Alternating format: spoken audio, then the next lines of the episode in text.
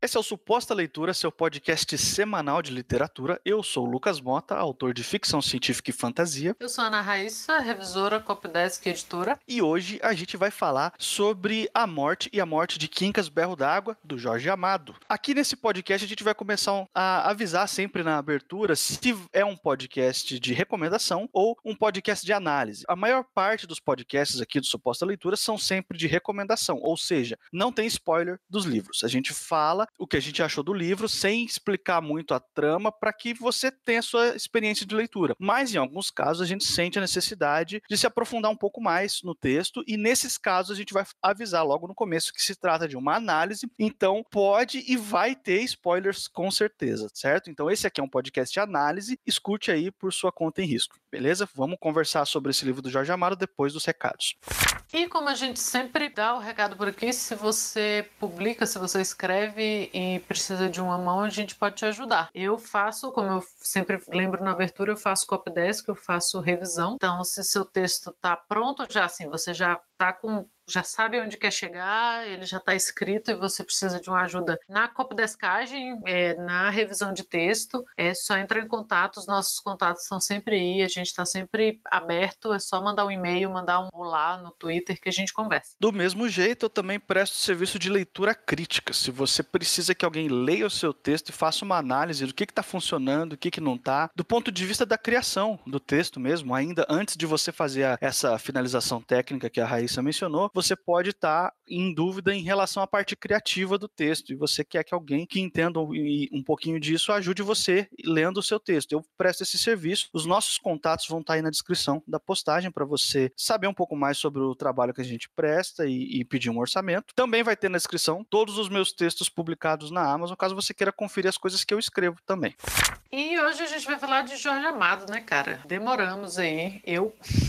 Não, eu ia falar eu, mas eu sei que você também não tinha lido Jorge Amado ainda. É exatamente, é exatamente. É, um... é porque assim, o que acontece na literatura é que, como são muitos livros e muitos autores importantes para a gente conhecer, acaba que de vez em quando alguns nomes muito grandes podem acabar demorando para entrar no nosso radar. Mas não é necessariamente que a gente menosprezou o autor ou a autora em questão. É simplesmente porque tem muita coisa para se ler e a gente não não tem o tempo hábil para ler tudo aquilo que a gente gostaria. Então algumas coisas acabam ficando para depois, né? É, eu acho que algumas coisas também precisam de uma maturidade, assim. Eu, eu senti que, ah, porra, tinha que ter lido antes, mas talvez não. Eu acho que você tem que ter principalmente clássicos, porque os clássicos são clássicos por um motivo. E aí, se você meio que, que lê, vamos dizer, sem, sem a devida, sei lá, quando coincide, aí pode descer mal, pode, você pode ficar a vida inteira pensando assim, porra, Machado de Assis é chato pra caralho e não é você está errado. Mas talvez você tenha lido na época que não, não, não era mais apropriada, você estava com vontade de ler outras coisas e tal. E eu acho que, né, eu queria ter lido Jorge Amado antes, mas não precisava ser tão antes, assim, sei lá. E a gente vai falar mais especificamente da morte e a morte de Quincas Berro d'Água. O título é bem conhecido, é um, um, dos livros mais conhecidos do Jorge Amado. Saiu primeiro em uma revista em 59 e depois ele foi publicado em 62. É uma noveleta, ele é bem curto, algumas edições têm menos de 60 páginas, a minha tinha tinha 100, mas porque tinha um prefácio, tem um prefácio do Vinícius Moraes. E falando em Jorge Amado, né? O Jorge Amado é o escritor brasileiro mais conhecido lá fora. Aliás, ele só foi desbancado mais recentemente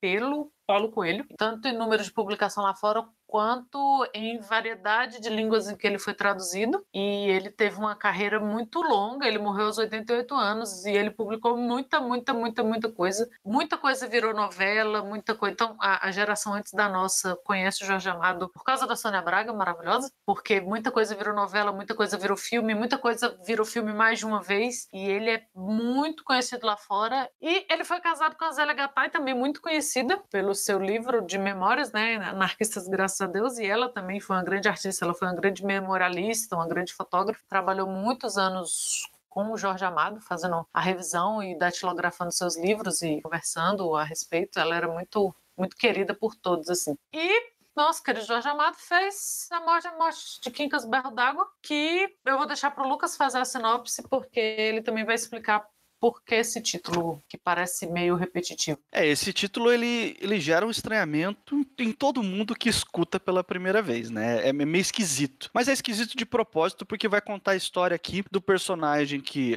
a gente vai discutir daqui a pouco. Na verdade, o nome verdadeiro dele é outro, mas ele é conhecido por um certo núcleo de personagens como Quincas. E ele sofre duas mortes nesse livro. A gente pode discutir que na verdade não são duas, são três, mas são duas mortes físicas, onde o corpo dele morreu duas vezes. A terceira morte, que na verdade cronologicamente é a primeira, eita, tá confuso pra caramba, gente, calma, vamos, nós vamos explicar. É, a outra morte anterior que ele teve, na verdade, teria sido uma morte, entre aspas, moral. Também vamos falar sobre isso. Mas ele é basicamente um homem que representa ali a família tradicional, o que é de mais bem visto pela sociedade sociedade, ele é funcionário público, ele tem um emprego onde ele é respeitado, ele tem uma família, uma esposa, uma filha de quem ele cuida e tal. E um belo dia, por certas questões da, da vida, ele decide fugir dessa família e viver uma vida de boemia. E ele faz novos amigos, abandona um emprego, enfim, ele muda da água para o vinho totalmente. Ele tem as motivações dele para fazer isso, mas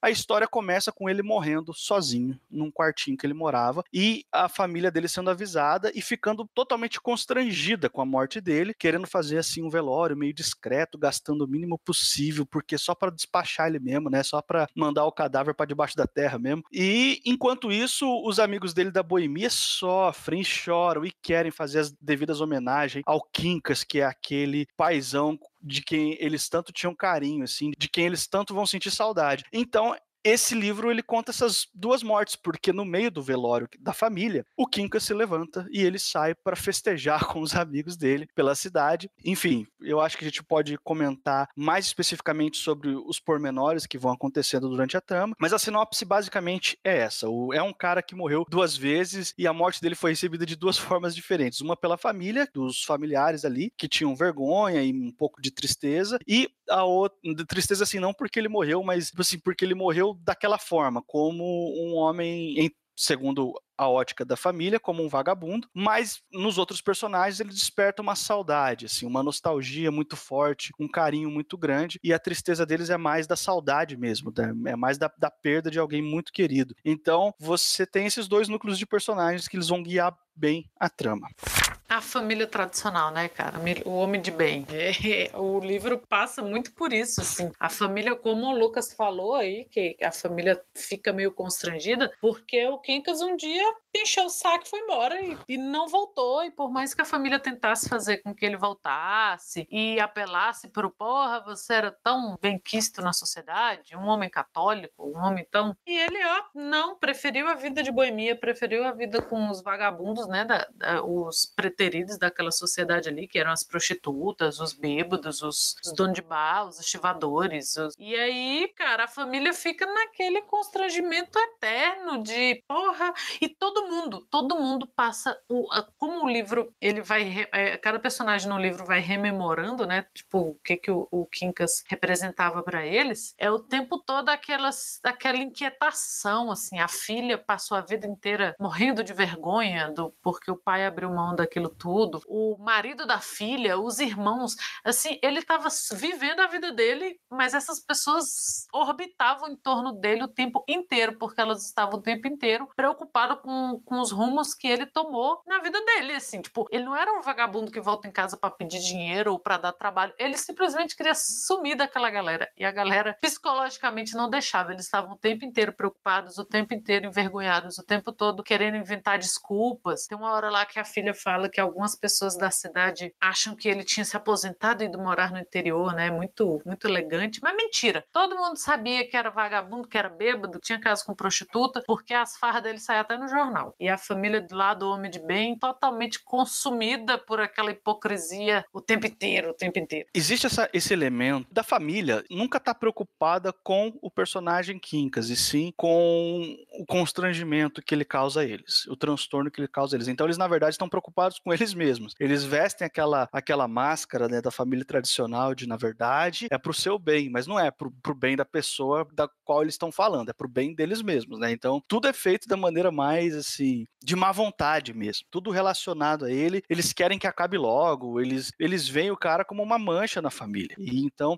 esse elemento tá, tá muito presente. E eu acho que a cena que resume isso é a cena que a, a filha dele tá lá com, com o cadáver antes do velório, né? Quando ela chega para ver o pai morto, ela fica um instante sozinho com ele no quarto e ela fica com aquela postura de eu venci, entendeu? Agora eu vou controlar você finalmente, porque agora você morreu, entendeu? E o cadáver vai e abre um sorriso, assim, e dá um sorriso assim, não vai não, tipo, eu, eu vou fazer o que eu quiser e até morto eu vou rir da sua cara, entendeu? Então, isso é muito simbólico. Ele tem uma pegada, um certo lirismo no texto, que é uma linguagem simples, é uma linguagem muito acessível, mas ao mesmo tempo ele tá recheado de metáforas, ele tá recheado de sutilezas e de, e de coisinhas assim que vão enriquecendo e vão temperando a história, né? Eu vejo isso muito no, em autores que têm essa preocupação em retratar esses personagens mais marginalizados, sabe? Acho que o Gabriel Garcia Marques tem um pouco disso também, outros autores, e o Jorge Amado a vida inteira assim, ele foi militante do Partido Comunista a vida dele quase toda. E ele tem, então assim, essa, essa questão social é muito forte para ele e, a, e, isso transparece na forma como ele retrata esses personagens. É tudo que se que se refere a esse, a esse núcleo de personagens, os amigos do Quincas, o próprio Quincas e, e, e o, as pessoas mais marginalizadas ali de Salvador, é realmente é uma linguagem simples, mas é uma, é linguagem muito lírica. Ao contrário da forma como se, ele se refere ao núcleo núcleo de personagens que seria a família do, do Kinkas ou a, a sociedade mais tradicional da cidade, que ele trata com uma linguagem, traz uma carga de ironia muito forte. Então você tem esse contraponto entre o lirismo, a forma lírica como é representada e como são descritas algumas coisas, e a ironia com que é tratada aquela sociedade de, de pessoas que é o que você falou, estão preocupadas consigo mesmas o tempo todo e com que elas vão pensar uma das outras e a imagem que elas estão passando e o vestido que elas vão usar na missa e, e tudo isso. Eu queria falar também sobre uma coisa, que é aquela coisa, assim, sempre que a gente vai falar de um livro que não é exatamente da nossa época, do momento que a gente está vivendo agora, já tem um tempinho, né? A gente sempre tem que levar em consideração também que tem algo pode ser que aconteça de ter alguns elementos datados, e aqui tem isso mesmo. Existe um pessoal que está estudando e, e, fazendo palestra por aí sobre a forma, por exemplo, como o Jorge Amado retrata é, pessoas negras em suas histórias. É, a gente pode entrar naquela discussão é, de, sobre questões raciais, sobre racismo estrutural, enfim, são temas que eu não vou reivindicar para mim que eu tenho conhecimento profundo sobre eles, porque eu não tenho. Eu tenho muito para aprender ainda sobre essas questões, então eu não vou ficar aqui cagando regra. Mas a gente tem que ter em mente que existe sim alguns elementos que talvez, assim, a gente pode argumentar que pela época que foi escrito, pelo momento em que se vivia. Hoje, certas coisas que estão ali no texto ficam um pouco esquisitas a gente olhar assim, a gente tá num outro momento, a gente tá tendo outras discussões. Então, colocando de lado esse contexto do momento onde foi escrito, né? O que sobra, pelo menos para mim, foi um, um, puta livro. A gente já conversou antes de gravar isso aqui, a gente já conversou sobre o livro antes, né, Raíssa? Então eu sei que você também adorou o livro, né? Cara, achei sensacional. E é isso que você falou, apesar disso,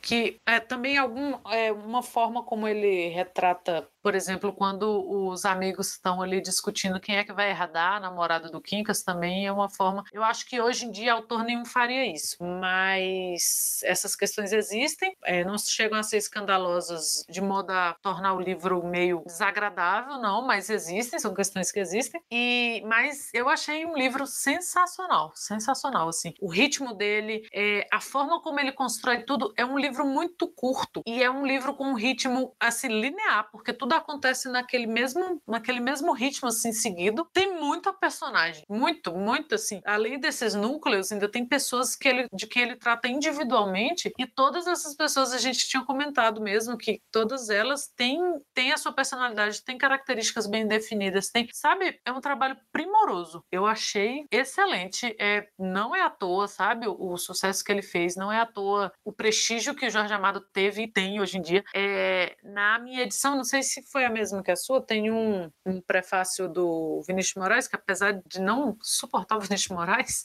eu gostei desse prefácio, né? Porque a gente não, não desautoriza pessoas só porque a gente não gosta. E nesse prefácio ele fala que ele leu esse livro e que ele já tinha lido outras coisas do Jorge Amado e que quando ele terminou de ler esse livro, ele teve vontade de ler o, o Quincas Borba, do, do Machado de Assis, e o Dom Casmurro, que ele considerava os melhores livros da literatura brasileira. E ele voltou, ele leu e falou: não, ó, a Morte a Morte de Quincas Berro d'Água tá pau a pau com esses livros aqui. E ele faz uma comparação muito legal, que ele fala algo como o Machado de Assis era um, um, homem de letras elegantes e o Jorge Amado era, era a própria literatura em forma de homem, enquanto o Machado de Assis era, era uma coisa mais formal, mais exuberante, porque era formal e o, e o Jorge Amado tinha isso nele, na forma como ele contava, na forma como ele vivia. E eu concordo, eu achei sensacional, exuberante mesmo, assim, a, a, a linguagem simples, mas, nossa, ele te carrega, ele te leva para a história, assim, ó, você vive aquilo ali.